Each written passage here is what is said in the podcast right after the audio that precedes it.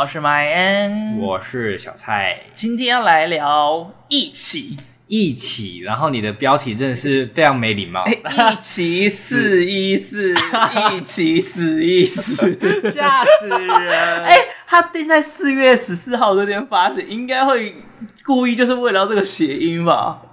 他们其实一开始有想要避这件事情，但他们说好像就是因为国片可能档期就是好像就只剩那几天，然后他们就有看农历什么，就是老师就说哦，没关系，就冲吧，就冲冲个天吧。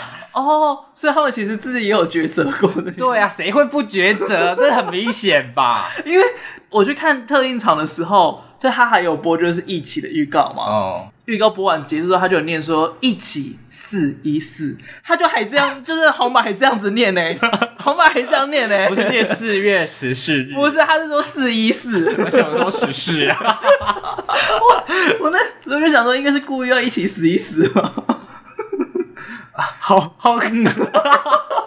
没关系啦，对啦，疫情过了啦，这样啦，对啦，应该不会再就是开开玩笑，就是幽默这样。嗯 嗯，如果两年前的话，应该就两年前会被会被舆论挞伐啦。好的，那一起在讲什么呢？好，那一起呢，主要就是讲述二零零三年台北和平医院爆发 SARS 群聚感染疯院的故事。那故事从草草结束工作，只想赶快回家替女儿庆生的胸腔科医师夏正开始。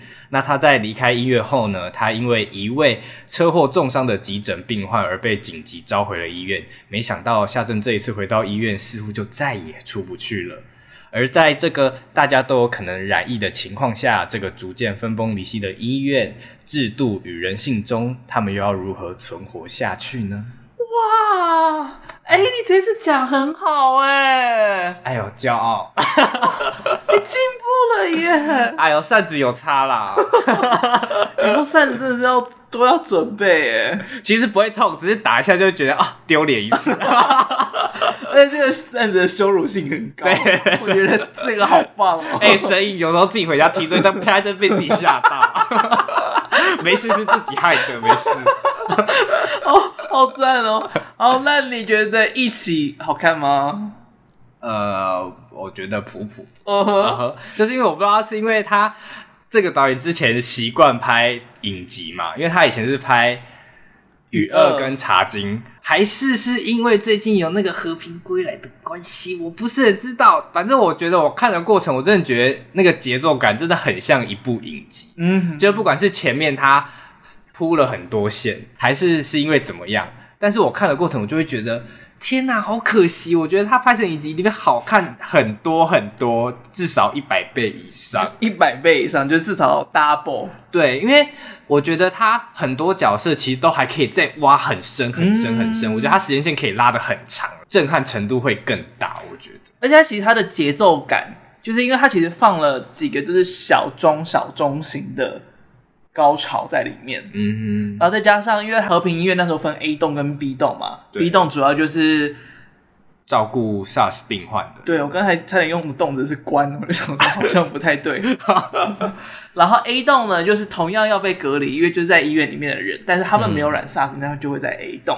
嗯，但 A 栋跟 B 栋都会有发生需要紧急手术的时候，所以电影里面就把 A 栋的紧急手术跟 B 栋的紧急手术是彼此。剪在一起，对，就很像，很像是两个事件一直在同时发生。对，但这个这个做法他用了两次，嗯，我觉得在电影里面实在是太多了。对，因为看就会觉得说，有那么刚好吗？想说有有有到这样子吗？然后他们相关联的事件又没有觉得，也没有太大意义在背后。嗯哼，我那时候在看的时候，我在想说。这该不会其实原本是要拍成影集，但是因为同一时间有另外一个和平归来，所以不得不转方向拍成了电影吧？我在内心这么猜测了。呃，那只能说非常的可惜。那你有看过《和平归来》对不对？对。为什么你要用这个语气？那你的感想是什么？好难看。先先讲一下，就是《和平归来》是国际桥牌社的第三季，嗯，它其实有点类似外传的方式，然后也是在讲二零零三年 SARS 发生，和平归来，very 和平医院，和平和平医院的这个事件，对，就是等于就是它跟一起是改编同一个事件，然后也不知道为什么，就是他们都发生在同一个时间点上面，然后发行的时间也在同一个时间点上面。我觉得相较起一起死一死，好像这个东西比较应该要想办法避开来。你不要再提死一死啊！但。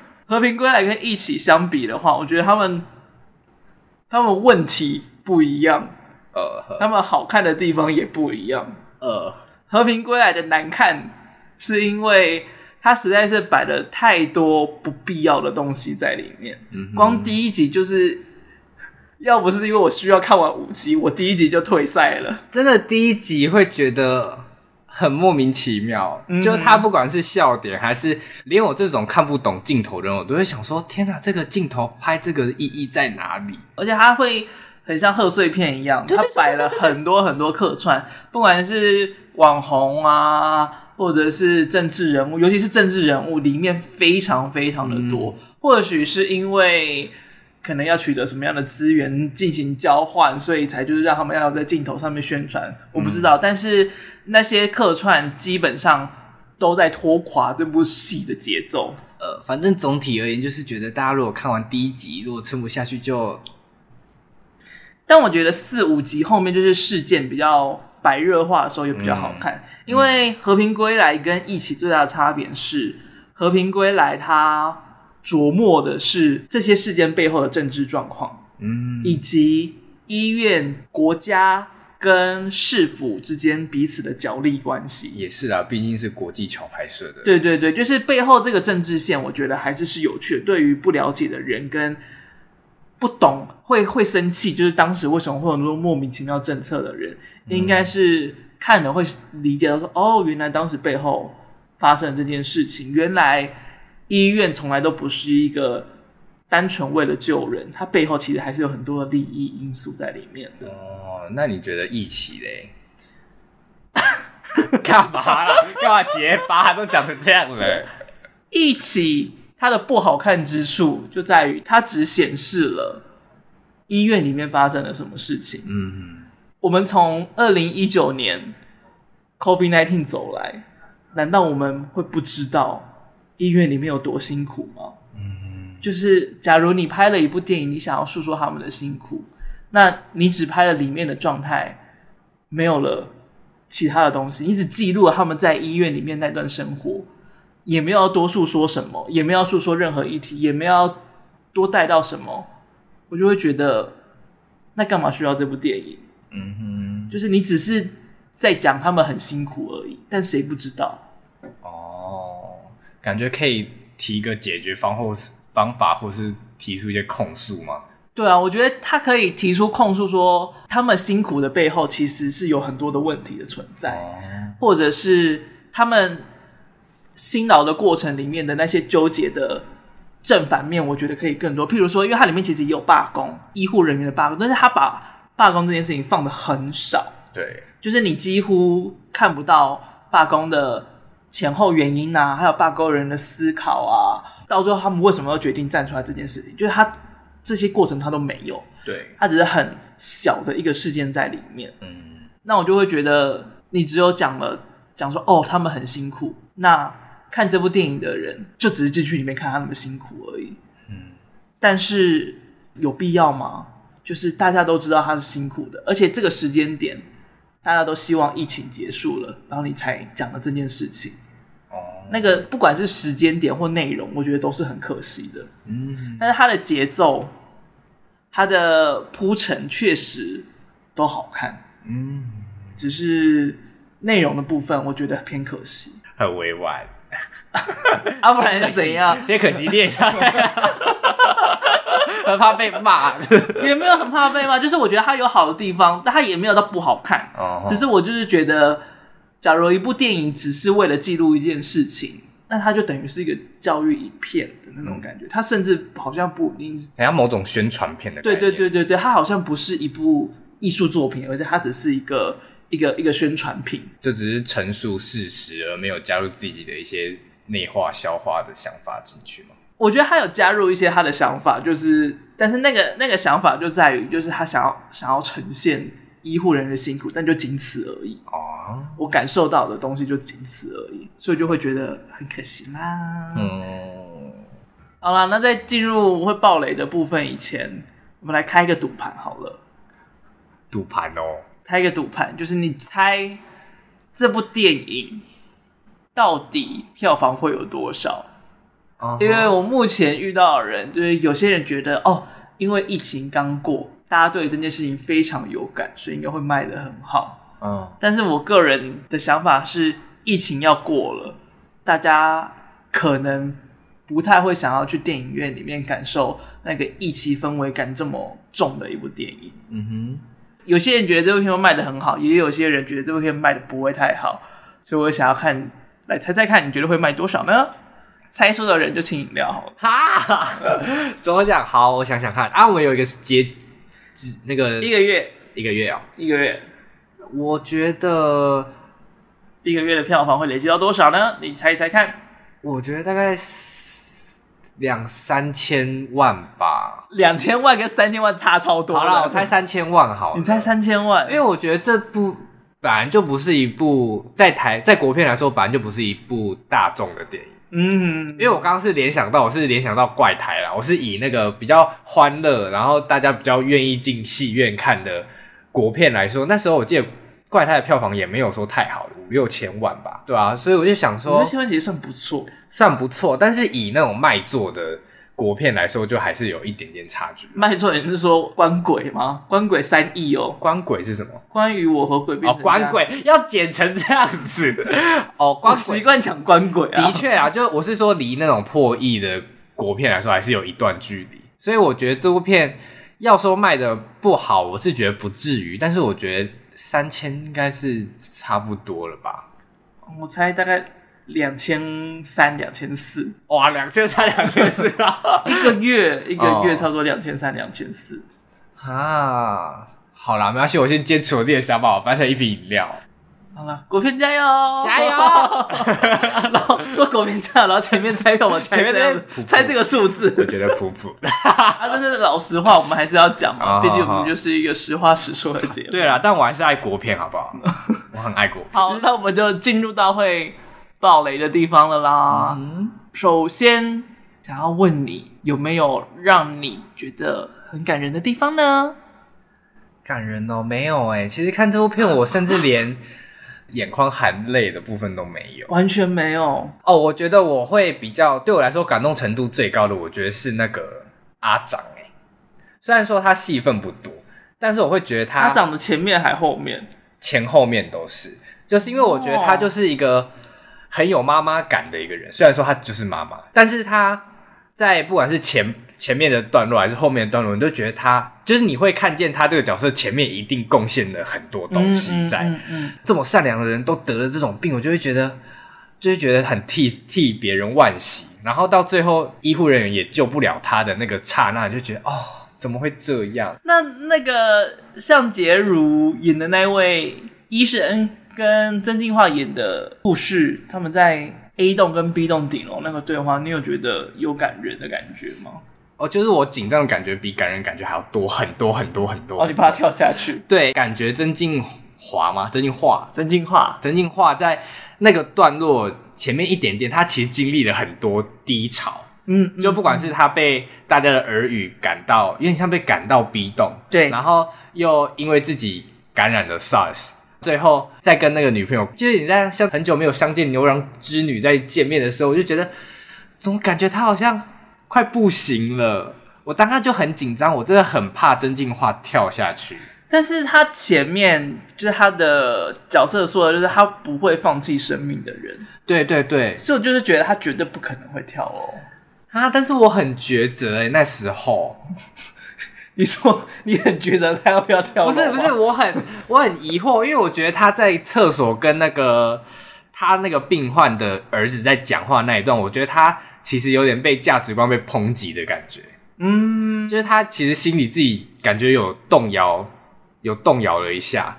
所以我那时候就一直怀疑说不会吧，不会吧，不会吧，这样子我就觉得很紧张，我甚至赶人的时间都没有办法。啊、你都在担心他，我在担心，我好担心他哦。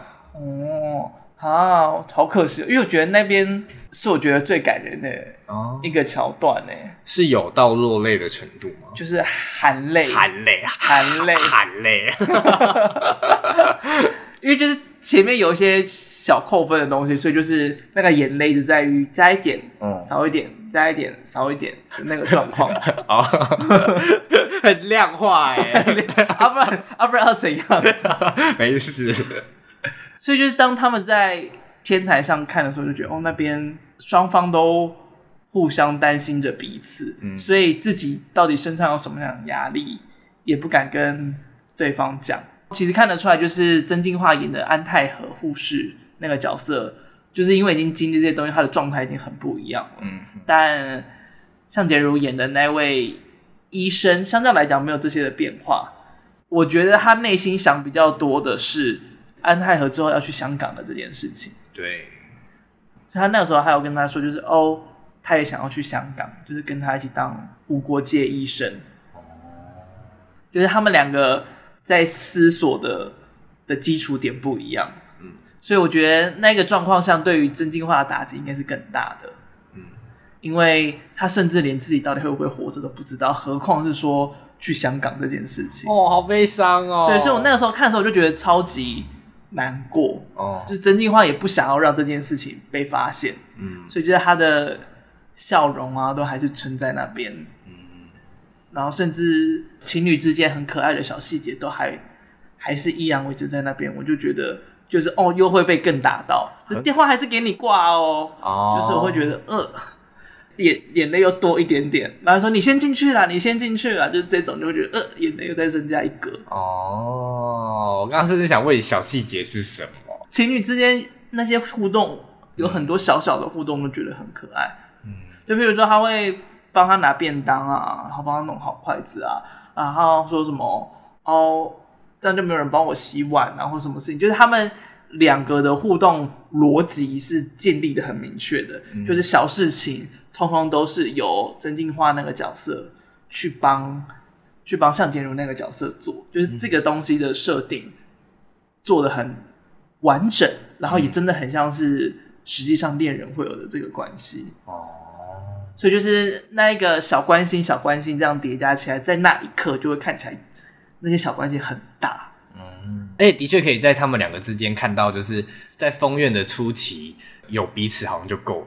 嗯，就会觉得说，哦，他们两个好像就是就是布置一个那种类似自己的小房间，好像他们两个都在彼此身边，他们就觉得这样就 OK。对啊，那个时候医院大厅像难民营，然后他们在楼梯间像是在露营，像个爱的小窝。对啊。那也是爱之船哎、欸，就是怎么会，就是我在说，哎、欸，这边怎么会这么温馨啊？前面刚才拉比那边 怎么会这么恐怖？请问是同个地方吗？会不会好像怪怪的？这一种这里太可爱了。我想要天哪，还有夜景。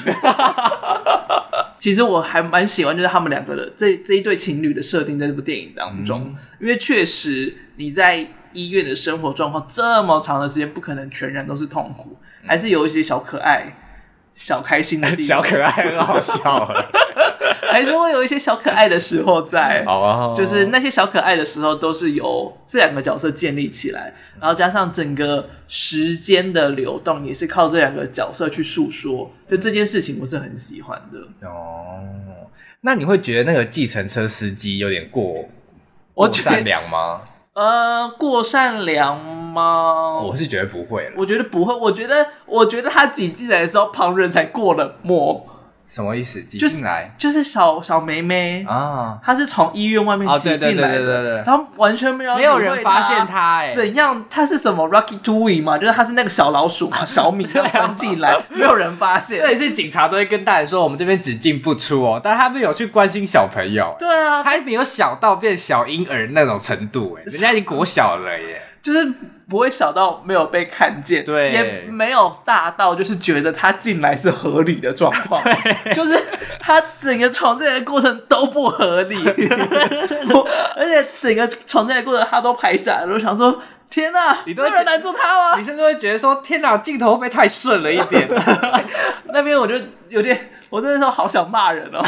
你们你们都在干嘛？是直到直到他被那计程车司机发现。哎、嗯，计程车司机的善良真的也会让人有点觉得很温馨、很感人。嗯，哎，还说就是哎，你找到妈妈的时候记得第一个打给我。对，然后结果找到了，只是没有活着。哦。他妈妈就是阿长嘛，我知道，我知道，我知道，我怎么会会不知道？我怕你，我刚出来的时候还是有说哦，他其实也是妈妈这样，我是不是有说这句话？对对对对对，我怕我怕你这条线没连起来。但是说实在，我真的没有很喜欢这个小女儿。我觉得那个计程车司机差不多把。下意识送到医院之后，就可以不需要有他的戏份了。你说计程车司机吗？对，然后小女孩也甚至完全不用出现。就是这条线只是多了，就只是多了一条线，嗯、多了一个你想要把观众惹哭的东西，嗯、但他收不回来。哦，就是最后他那个收回来的方法就只是，哦，他在外面哭闹啊，他的妈妈死掉啊，然后最后计程车司机在拉比接到消息就没了。后续也完全不关他们的事，他们也没有再影响到任何的剧情。那你就只是为了要加这个东西而加这个东西，所以这条线我其实很不喜欢。而且我那时候真的是会觉得说，那个小女孩到那边没有任何人搭理她吗？就她就在那边生活、欸，哎，放我一个人生活，她不想要啊，她不想要、欸，哎，对啊。我们这样笑是对的吗？不对，我跟你讲，这个这个这一集哦，从开头就不对了。一级死一死就不对，就不对了，我就算了，好不好？但是我看到那个小女孩在按那个电铃，说我要妈妈，我要妈妈，我就觉得好，了，不要再叫了，我开始捂耳朵，好，了，不要吵了，我 就觉得很吵，就是那个东西就就很煽情啊，嗯。确实，里面的医护人员也不能够出来。对啊，因为里面真的是重症病患，他出来可能现在就换小女孩躺在里面了。你又在那边乱开买药？不是不是说算了吗？这直接下地狱，我跟你讲。好啦，曾进化那个角色如此正向到觉得每条生命都不能放过，你会觉得这个东西有点太梦幻吗？我会耶，其实我现在看这种电影，就是看到这种非常正向的观点，我都会觉得好，我就是我就是现实的人，好不好？就是我不会想要让我自己朝他那个方向变成那个样子。对，我会觉得，对我就是这种人。OK，我我那时候看《本日公休》也是啊，理是理发师的那个女儿跟那个修车老板在吵架的时候，哦，oh, oh, oh, oh. 就是他说，为什么我在你面前一副就是很现实、只爱钱的人？我想说，我也是这种感觉。嗯、为什么会让我变成这样？我觉得就这就有点像是那个怒呛人生啊，就是女主角在跟她的日本老公讲的时候，日本老公说：“嗯、哦，钱不是最重要的，比起钱，还很多重要的事情，像是爱啊什么之类的。嗯”我在听这句话的时候，我就真的超级想要揍死她的老公。我真的不知道不知道该说她天真，还是说她就是有点娇生惯养。我觉得就是两者都是，就是因为她活得太优渥了。嗯、你看她甚至可以就是继续做那些烂作品，然后大家还会说他说、嗯、啊，你做的真好，好棒什么之类，嗯、没有人会拆穿他的梦幻泡泡。对，所以他也不需要担心任何现实层面的事情。黄爱丽演的那个女主角还会说：“嗯、你没有发现吗？都只有有钱人才会说钱不重要。”真的，因为他根本就不需要承受那些我们这些市井小民日常生活中会遇到那些小干事。但是那个。安泰和就是曾敬驊演的这个角色不是这样子了，对，不是啦，不是啦。他之所以会如此正向，其实跟他的身世有关系，对，跟他家庭关系，就是他的家人呢都在九一一大地震的时候，九二一。哦，对不起，九一一在美国 跑到美国去了，九二一大地震的时候都被压死了，嗯，所以他就说那个之后，他就觉得只要有机会，他想要每个生命都救。嗯哼，我觉得是比较像是带有英雄主义的色彩了，因为他无法挽回那件事情，所以他会花很大很大的力气去做别的事情来试图挽回当时没有办法做到的罪恶感。嗯，就有点像是《白日青春》里面黄秋生演的那位爸爸，就是他没有办法弥补他对于他儿子造成的伤害，所以他把这件事情做在了那个小男孩小男孩身上，那个移民的小男孩身上，就会有这样子的一些互补的罪恶感在。嗯，但必须说那些东西有点类似因材施教吧，就是不是他的那个想法都能套用在所有人的身上。嗯，我觉得这些事情是。最首先要考量的地东西吧。那假如你是那个阿北的儿子，你会选择要积极救治，还是你觉得要消极的安乐死？消极安乐死就是，如果他真的重病救不了，就放弃投药跟治疗，然后让他自然的死去。如果是我，我会先问那个人的想法。那个人说阿伯的想法，阿贝阿贝的想法，如果他。他就是一副依依不舍的样子，那我就会陪他一起救救他自己。那如果他是就是也不想要让大家担心太多，也不想要就是大家负担那么重的话，我会努力让自己就是让他这样消极的，嗯，就等于是尊重阿贝的意见。对，但我当然知道那那一瞬间一定不好受，大家都是啊。但是我觉得就是就是就像讲了嘛，就是你现实层面。对，对大家来说就是这样讲好吗？就是一种负担在，嗯，对他来说也是，他自己心理压力也大啊。哎，其实这个我觉得也会想问，就是因为他最后不是在电影里面自杀嘛，就是上吊，嗯嗯，嗯，结果一堆人花了很大力气想要试图把他救回来。其实那一 part 我不太理解，什么意思？假如这个人。而且加上他也换了，就是已经不会好了。哦，您是说，您是说他已经下定决心一心求死，为什么还要把他？对，为什么还是这么急迫性的硬要把他救回来？哦，就是我有点不太理解这件事情。但在现实生活中不是这样吗？我是说，如果例如说我发现一个人在某个地方上吊了，但假如我觉得那个阻止的状态会比较像是在他死前，嗯哼，可能试图阻止他。跟他聊聊，跟他谈谈，但不是他都已经差不多死了，然后结果你还硬要把他救到回来，就是我觉得这好像已经是两种不同的差异性在，而且他都是这个状态了，真的需要如此把他救回来吗？有点像一个人已经深眠了，把他叫醒，然后叫他重睡。是不是有点像？是不是其实有点像？有点像这样子的感觉。重睡很痛苦哎、欸，而且就是那个状态，假如他已经脑部缺氧了，那再救回来，嗯、那他的脑可能已经有受到一定程度的损害。嗯哼，再救回来那个状况可能是更惨。嗯，就就觉得好像这种状况下就就真的不用把他救回来。哦，但比如说当下那个当下，可能也来不及想那么多吧。哦，就是那个要救人的。本能就是直接已经先冲上去了哦，我觉得啦，嗯，合理合理。好啦，一起这部片里面，我觉得他讲的很多的重点都是关于抉择，嗯哼，不管是到底要留在 A 栋，还是要去 B 栋，或者像真心话面对于面对向杰如，到底要把自己的真心话都讲出来，还是要有所保留，或者是要救人，要放弃，要关在里面，要逃出去，其实。我觉得这部片讲的重点就是在抉择这件事情上了，嗯，所以今天就来一个命运的抉择题，一起抉择，一起做选择 硬要下标。好的，那假如你是那位安泰和护士的话，在大家怀疑你去 B 栋支援的时候，有可能有染疫的风险，有人说。你要不要去 B 栋啊？你就去那边嘛，反正你不是很爱帮忙吗？嗯，这样的状况下，你会选择留在 A 栋，还是要去 B 栋呢？我会去 B 栋。就算你知道 B 栋长那么恐怖的地狱景象，你还是会选择去 B 栋。你说我已经知道他是长那样，还是我是跟安泰和一样，就进去才能处于惊吓状态？就是假如你已经知道会是长那样的地狱景象，嗯，哎呦，你家这个条件变很难呢。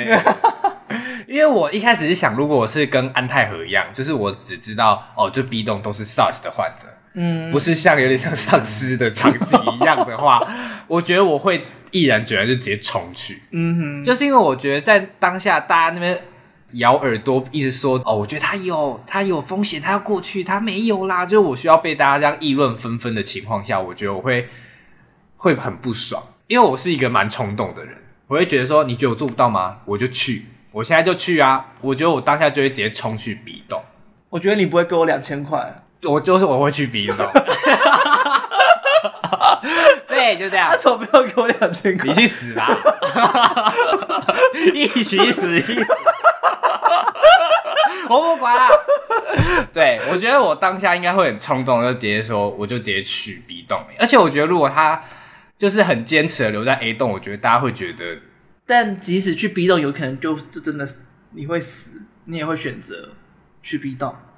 我觉得就会去诶，毕竟当下其实自己也不知道自己到底有没有染疫的风险，因为安泰和那个时候的风险其实真的很高。毕竟他去过 B 栋。哎，假如你有现在的知识的话，你会知道那个时候他绝对没有染疫的风险。哦。但当时那个状况是大家还不了解 SARS 是怎么样传播，它到底潜伏期是多久，就这件事情是完全未知的状况下。所以对当时的 SARS 来说，就是其实只要染上了，基本上就是。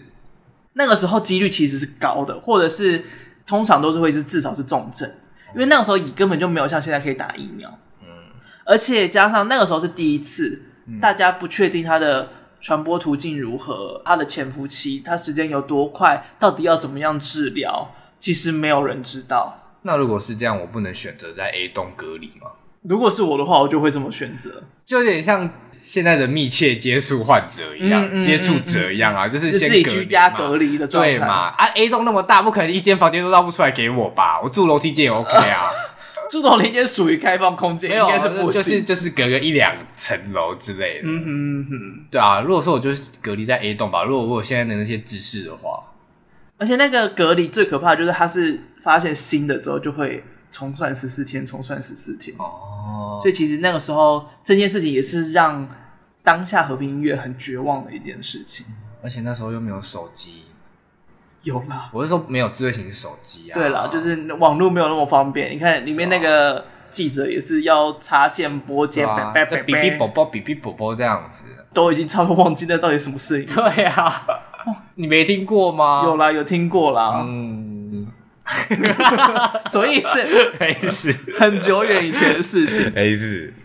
那假如你是下医师的话，都已经可以，就是安排隔天你就可以直接离开医院啊，就是先行先行那叫什么？撤离。对，先行撤离。你说是放学吗？你要说放学吗？先行撤离的状况下。你会选择离开，还是会因为这个病患可能只有你有办法救而选择留下来开刀呢？我会离开，这个时候就会直接选择离开。我会离开，但是因为像像我那时候看到夏正他在像演讲厅外面在抉择的时候，嗯嗯嗯，其实我当下第一个考量点不是我要不要留下来，而是如果我回去，我会不会有风险感染到家人。嗯，这件事情，对，但是当下其实如果是我，我觉得我会回去，但是我担心的点应该就是只有这一个。我觉得他当下应该也有在考虑这件事情，嗯哼，所以他才会那么的毅然决然选择留在那里面，因为他其实跟那位记者是有在巡线去看源头，源头在哪里，那他其实有稍微知道源头的方向。那他就有可能接触过，对，所以我觉得他是有在考量这件事情，在经历这么多过后，他就没有那么明确的确定自己要立即的离去，因为毕竟他离去，他会找的就是他的家人跟他的女儿，嗯，所以我觉得他在里面没有被明讲，但是我觉得是这个角色给人很暖心的一件事情啊。的确啊，因为在得知自己真的可以离开的时候，你看他很缓慢的在收信，你就会觉得，嗯，他好像有一点可能会留下来，又在犹豫了又这样。前面想走的跟什么一样，对啊，后面不敢走呢，前面求的像条狗呢，好难听哦。没有啦，那你会觉得就是便当那段戏很恐怖吗？就他去送便当那样，会耶。就是会觉得这风险真的很大哎，这跟密切有什么差别吗？那个黄色的那个帘子一拉开，感觉里面就全部都充满了 SARS 的病。那个环境、那个空气，感觉就是 SARS 的聚集地啊！哦，我的水啊！动作太大，就我觉得那一整个，我甚至觉得那一栋，只要一进去，我觉得就应该有可能三四十帕可能会 land 到。嗯那个画面的呈现感蛮好的，就是把这个的恐惧性呈现的很精彩。嗯、我那时候其实甚至还有一度很害怕，就是会不会送便当过去的人就被关在 B 栋就回不来了。但是那个环境真的长那样吗？因为那个环境真的很像丧尸片、恐怖片的那个场景。我觉得说不定真的蛮有可能是长的，就是因为你人手不足嘛。哦，再加上你换了一次药。你就要把所有的、嗯、东西，手套啊、眼罩啊、啊帽子啊、防护衣，通通都要全部换新的一轮。嗯、那能够去哪？那就只能用先用塑胶袋装起来。有人收垃圾吗？没有。嗯，那所以他就会一袋一袋一袋的堆在那里。所以我觉得那个画面应该是很有可能真实就长这个样子。那真的很恐怖哎。对，美术的氛围场景其实做的还蛮精彩的那个样子。对。但你会觉得夏医师这个角色前面让人有点讨厌吗？我觉得会，对我来说啦，因为我觉得他有点随便。嗯，不管是在他开头宣布提早下班，嗯，然后回家，然后又又回去医院，他跟那个那个薛士林那个记者，嗯，我觉得他们两个对我来说，他们两个结在一起，就会让我又对夏正这个人好感度更低。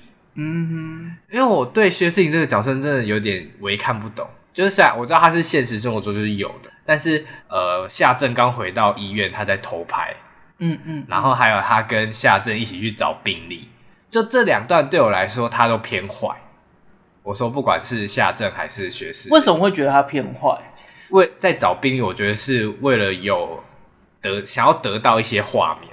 对我来说，嗯、我觉得他得到画面的程度比他真的想帮忙的那个程度还来得高很多。是没错，但是我有在观察他在翻那个纸本病例的时候有没有在偷拍，但他是没有的。我那时候看是他没有拿相机起来偷拍一些病例什么的，可能真的不行还是怎样。但是我就会觉得，哎，他好像还是有一点职业操守在，还是有一些就是界限在那里有保持着。对对对对对，但是他到后面。就是可能下一个镜头或下一个桥段，他就立马就转成一个好人。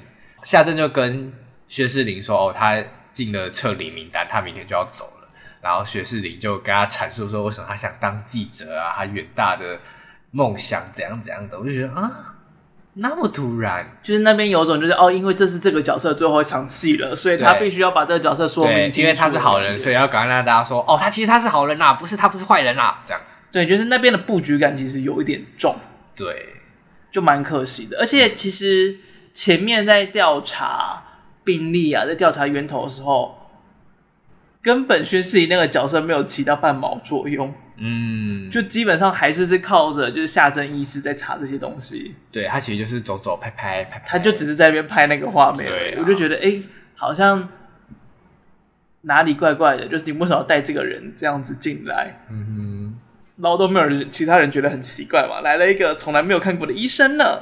对啊，但是我一开始有觉得夏正这个医师好像有一点点讨厌，但是好像又不太应该要讨厌他。不应该讨厌是什么意思？我觉得他只是在这个体制下，对于这个体制的一些过于扩散的责任跟规则不满的人。哦，你是说不满这个制度，所以有点甩态？对对对，就是他不想要被这个责任给绑架的一个人，哦、就有点像是你在工作上，就是虽然就是你知道，职场就是规定就是一一天只能工作八小时，但是很多时候你都必须要无劳的付出加班啊，什么什么之类的。嗯、那你不这么做的方法，好像只有抵制你的工作量。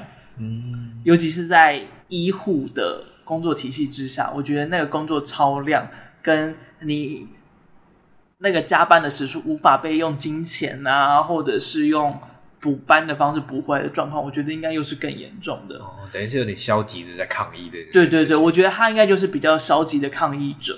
嗯，但他有到完全不 care 吗？我觉得没有，因为你看，就是当那个胸腔出问题的急诊患者被送进来的时候，电话打给他，他就还是回来了。嗯，啊，薛士林是他本来就是在那边装病，所以他不照料他，哦、我也觉得蛮合理的。他也是蛮夸张的，真的可以这样装病就住医院哦，住在医院。哦这我倒是不知道啊，我我没做过这种事情，哦、我也不想一直住在医院，所以、哦、啊，但是，呃，我真的有照顾家人的时候有遇过，就是某些病床上面真的是有那种，他就是赖在那边赖很久的人，哦，所以才是真的是可以这样子哦，对，他把那边。打造像他是自己的房间因为，他还多买了什么柜子啊，哦、还有地垫、啊，要常住或者什么之类。对，他就真的是常住在那边。哦、我那时候看到的时候，其实蛮蛮惊讶的。但就是可能就是觉得自己一个人在家很孤单，那不如既然都住院了，那就 forever forever together。不知道在讲歌还是讲韩团呢？没有，没有在讲什么，没有在讲什么。那夏医师跟安护士，假如这两个角色在你身边的话，你会比较喜欢哪一个呢？两个在里面都有洗澡哦。好，我先擦一下眼泪。等下我想一下，我觉得一定要选一个话，我会就假如这两种人都出现在你身边，你觉得你会比较喜欢跟谁当朋友？我会选夏正诶，哦，真的哦，因为我觉得曾敬驊那个角色有点太积极正向了，我觉得不适合我。哦，就是他的正能量太多，你觉得会有点刺眼。我现在是纯看个性哦，我现在纯看个性，就是我觉得就是不包含对对对，我怕别人又觉得我在评长相。没有，我是真的纯看个性，因为我真的不是特别喜欢，就是完全的乖乖牌，或是特别正向，特别。符合就是大家所说应该要这样想的那些人，嗯，就我会很排斥这样，就是连一点点消极的情绪都不能有吗？我会，我我反而不喜欢。嗯，如果是我的话，我我觉得我应该会比较喜欢跟那个安泰和一起哦，因为假如我在这样子的环境之下，我应该会比夏正来的更厌世哦。所以会需要有一点可以反互补的东西，oh. 而且我一直觉得，就是安泰和那个角色正向到会让自己一直受伤。嗯，所以我遇到这种状况，我通常都会有点觉得，怎么会有人抱着这种想法，然后就想要把他打醒，就说醒醒吧，没有人所有人都救得活这种事的，这样子的感觉。哦，你是不能抨击他的，就是也没有到照顾他，就是我觉得好像。应该要把那个泡泡戳破哦，oh. 就是那个幻想的泡泡不应该不应该有人活在里面哦。Oh. 一部分可能是有点觉得想说，怎么可以有人真的是活在那个完美的泡泡当中？嗯，一部分可能带一点不爽，然后一部分也觉得哦，他应该要，尤其尤其是他要是一个不错的人，就会觉得不应该要有那个时刻，就是他突然泡泡就炸掉，然后他就悬空，然后摔在地上，变成一滩烂泥。嗯就是我觉得不应该是这么极端的状况，而且是应该是慢慢被拉回来的状况。而且必须说，他的人设跟怒呛人生的那个日本老公又完全不一样，就是因为他经历的是一段悲惨的过去。他是因为在现实层面上的原因变成这个样子，但是某种程度他也不是为了逃避，他就只是心中的坎过不去。然后怒呛人生里面那个。日本老公是他从头到尾就是含着金汤匙活在，完全没有经历过这些事情。说不定他还觉得就是 unicorn 是真的啊，可以骑着它飞上天啊。对，他穿着粉红色的 unicorn 裤裤之类的。对啊，我就哦，我真的好讨厌他，我真的讨厌到不行。就算遇到。怒呛人生里面那个日本老公，我也会选择把他的泡泡戳破哦。但是我戳破的方式应该就会暴力一点，真的拿针这样子，插这样戳下去。然后安泰和的话，可能是慢慢把那个泡泡剥开，就摸破这样。嗯，好啦，最后一个选择题，假如你就是你自己，现在不是任何角色了，嗯，突然在音乐里面疯怨，你会选择要？干嘛呢？好难，我会 call 我另一半说：“你现在给我进来。”不行啦，我会，我真的要有人陪耶。我没有办法，就是你觉得你没有办法是当场找的人搭档之类的。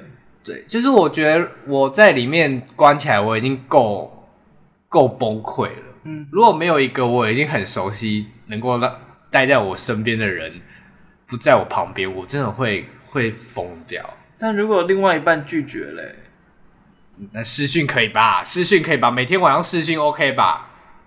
呃，那个时候手机没有视讯，好要，你只能打电话。怎么又被困在二零零三呐？你不止被困在和平月，你被困在二零零三。对呀、啊，我那时候会不会爬，我也不知道哎、欸。呃，现在就不管那个，你现在就是以你现在的年纪困在二零零三年的和平月里面。那我会立马找一个依靠，然后就是无时无刻就是要一对一的陪在旁边，这样。那你依靠对象是要就是可以成为你伴侣的？女人那种选择性的对象吗？还是就是男是最够可靠，男是最好啦。那不行也没关系。你刚刚嘴要这么大、啊？没有，就是如果如果在这个时候，然后在里面发生了外遇，我觉得那好像是因为另外一部很精彩的电影。不是啊，啊你刚刚就说如果我在那边二零零三的话，那我不一定啊。我说的没有，对不对？没有啊，就是你，就是你以你完全现在的现在人的状况。只是你被推到了二零零三年的和平音乐里面而已。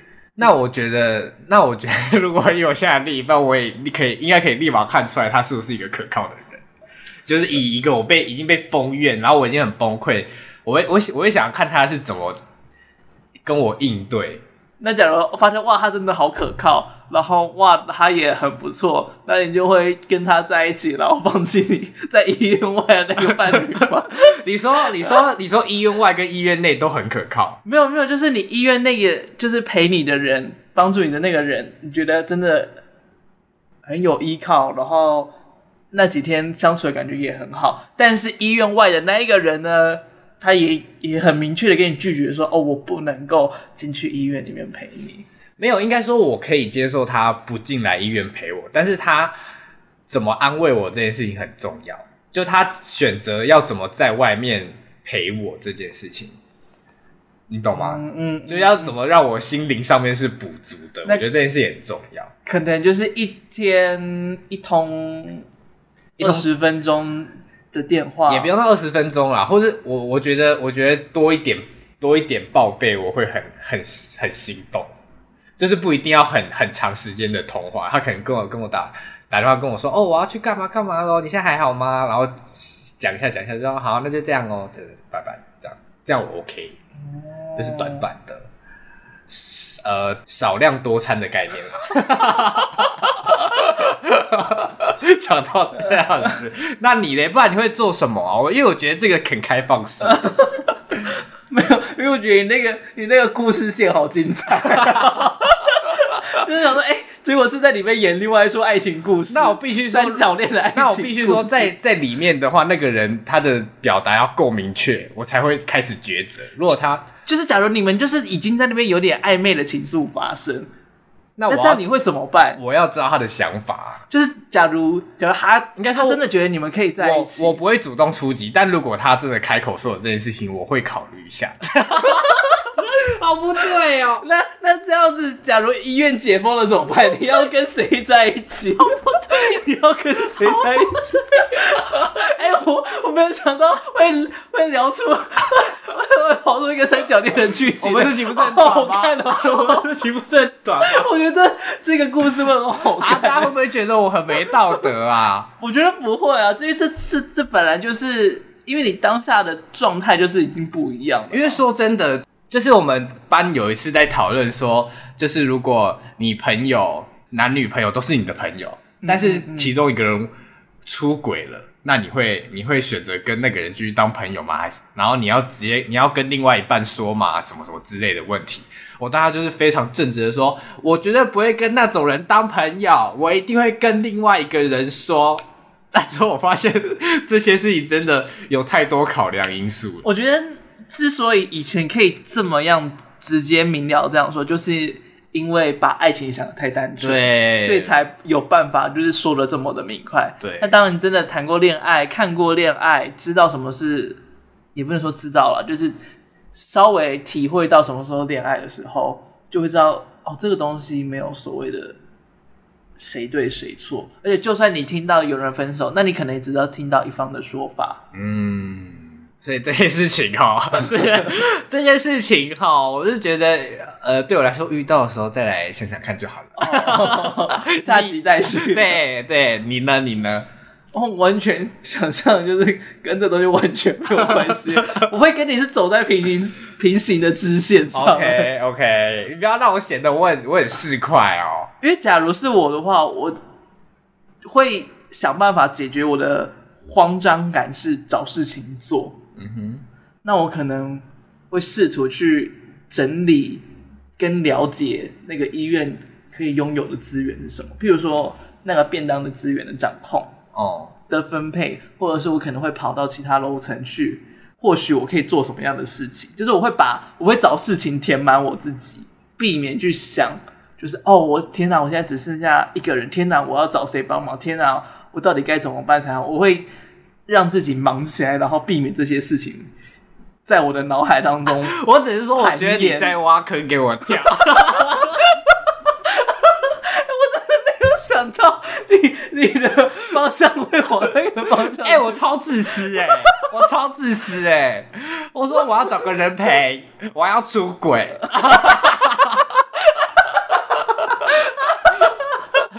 我觉得你是故意的，好好笑，我的标题就下说小蔡说，假如我困在和平医院，我要出轨。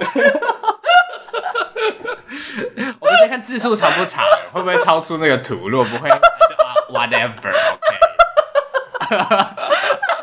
疯掉哎！哦，我笑到流汗了。哎呦，好深哦，好深哦，看不到天了。这池水很深吗？我说这这洞太深了，哦，哦，根本就没有挖洞，浮出这个洞来，哇！好好笑！我突然变得我的答案好无聊。对，啊，好了，你讲完了吧？差不多就是这样了。啊，所以就是你会现身，就是帮助大家这样子，就是会找一件事情忙，就是、当志工的概念。对对对对对，但是应该也会想要找一个人是可以互相依靠。但是那个时候可能就会看那个当下，就是我会选择去依靠别人，或者是试图成为一个。别人可以依靠的人哦，说不准。对，因为你也不知道当下你能够掌握资讯跟掌握资源的能力跟状况到哪里去。好，那如果现在谢盈萱团跳出来说：“哦，我们缺一个就是帮我们 B 栋送便当的人，你会去吗？”我可能会答应。就是假如我可能会确定说，那请问我的便当要放在哪里？我是放在门口让他们自己拿就好。嗯。那我可以安然的。就是全身而退的话，那我会愿意做这件事情。哦，那如果他骗你呢？你会暴怒？我可能会哦，我可能就会把 B 栋的门帘全部拆下来说，说来哟，SARS 大餐哦，还要 送 A B A B 一起死一死哦。哎呦，扣回来了，哎呦，怎么主题扣回来了？一起死一死。我是说真的，我觉得我们这集有可能真的会被骂。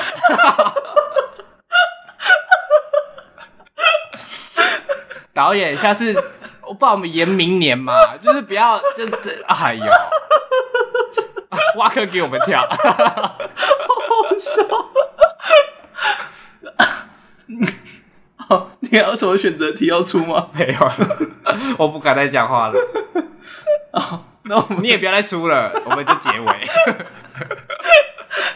好的，那今天的一起选择题就到这边结束了。搞得很像我们今天就是要唱这个单元一样。但就是说我们讲的很搞笑哦，但是那些医护人员确实是很辛苦。然后这部电影里面也很实际的展现出来，就是他们当下。辛苦的状况跟抉择的状况，以及就是他们内部会遇到的一些问题，就是他们都不是理所当然一定要去付出的这件事情。其实有一个诶、欸，王必胜，他是中央流行疫情指挥中心的指挥官。嗯、他那时候看完的时候，就其实有在他的脸书写了一篇很长很长的贴文，因为他那个时候其实，在长荣医院吧，还是荣总医院？荣总应该是荣总医院，好像没有长荣医院，在荣总医院里面当胸腔科医生，就是跟夏正一样，都是胸腔科。嗯、然后那个时候其实也是处理了很多 SARS 的东西，他也面对过很多人，就是医生要在岗位上，但他们逃跑了。然后有很多留下来的医生，他们就直接说没关系，不用找了轮替，我撑，我扛下这一班。就他们可能真的没有休息的时间，一直扛下去。嗯，但他也说，就是不应该去责怪那些。选择逃跑的人，因为有可能那个家庭就靠着他的工作在养。当他死了，那他的家人可能也就生活就可能会有所为难。然后这个东西当然是在影集啊或电影里面有被提到，就是这个东西因为当下实在是太生命的选择难题，所以你不应该去责怪那个人的选择是什么。我觉得的确，这部电影也呈现很多，就是这些人在选择逃离的时候，其实我们看的人当下其实也会同情那些人的处境。嗯嗯嗯，就是那个选择不是单纯性的自私了，嗯，就是它其实有背后有很多的原因存在。嗯，但我觉得必须讲，因为像像我就是完全没有。在有我有记忆以来啦，我没有经历过 SARS 这件事情，嗯就是我的出生有经过，但是我记忆里面没有这件事情。因为我记忆里面也是几乎没有 SARS 这件事。对，所以对我来说，看这部电影其实有一些微微的震撼点在，就是你会觉得说，哈，这件事情的当下，医院的人还是没有什么人在戴口罩吗？嗯，或是什么的，嗯嗯嗯、就是你会发现，我们现在就是二零一九这个新冠新冠肺炎。的这些政策原来都是由前面这些人在铺路，让我们更好结束这段疫情，会觉得哦，谢天谢地这样。嗯，就是可以感觉到哦，就是因为有这些事情的发生，跟他们建下的基础，嗯，所以我们这次 COVID-19 才能够有这么好的控管住。对。好了，刚才笑成那样，然后突然又很震惊的回来，嗯，观众应该已经觉得我们人格分裂的很严重。我们是啊。好啦，就这样，今天这集内容就差不多到这边结束。嗯、如果你有想要听的内容，或者是想要跟我们说的，就欢迎来跟我们说。希望不要骂我们太多，真 是希望啦。就这一集偏偏闹了，手下留情。啊，我是麦恩，我是小蔡，拜拜，拜拜。